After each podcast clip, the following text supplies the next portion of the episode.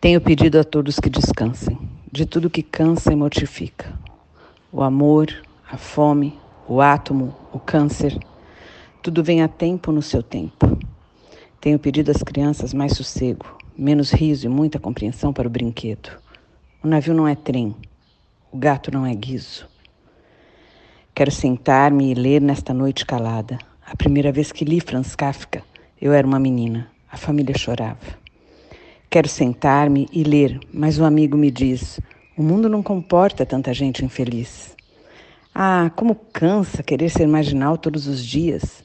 Descansem, anjos meus. Tudo vem a tempo, no seu tempo. Também é bom ser simples, é bom ter nada, dormir sem desejar, não ser poeta, ser mãe, se não puder ser pai.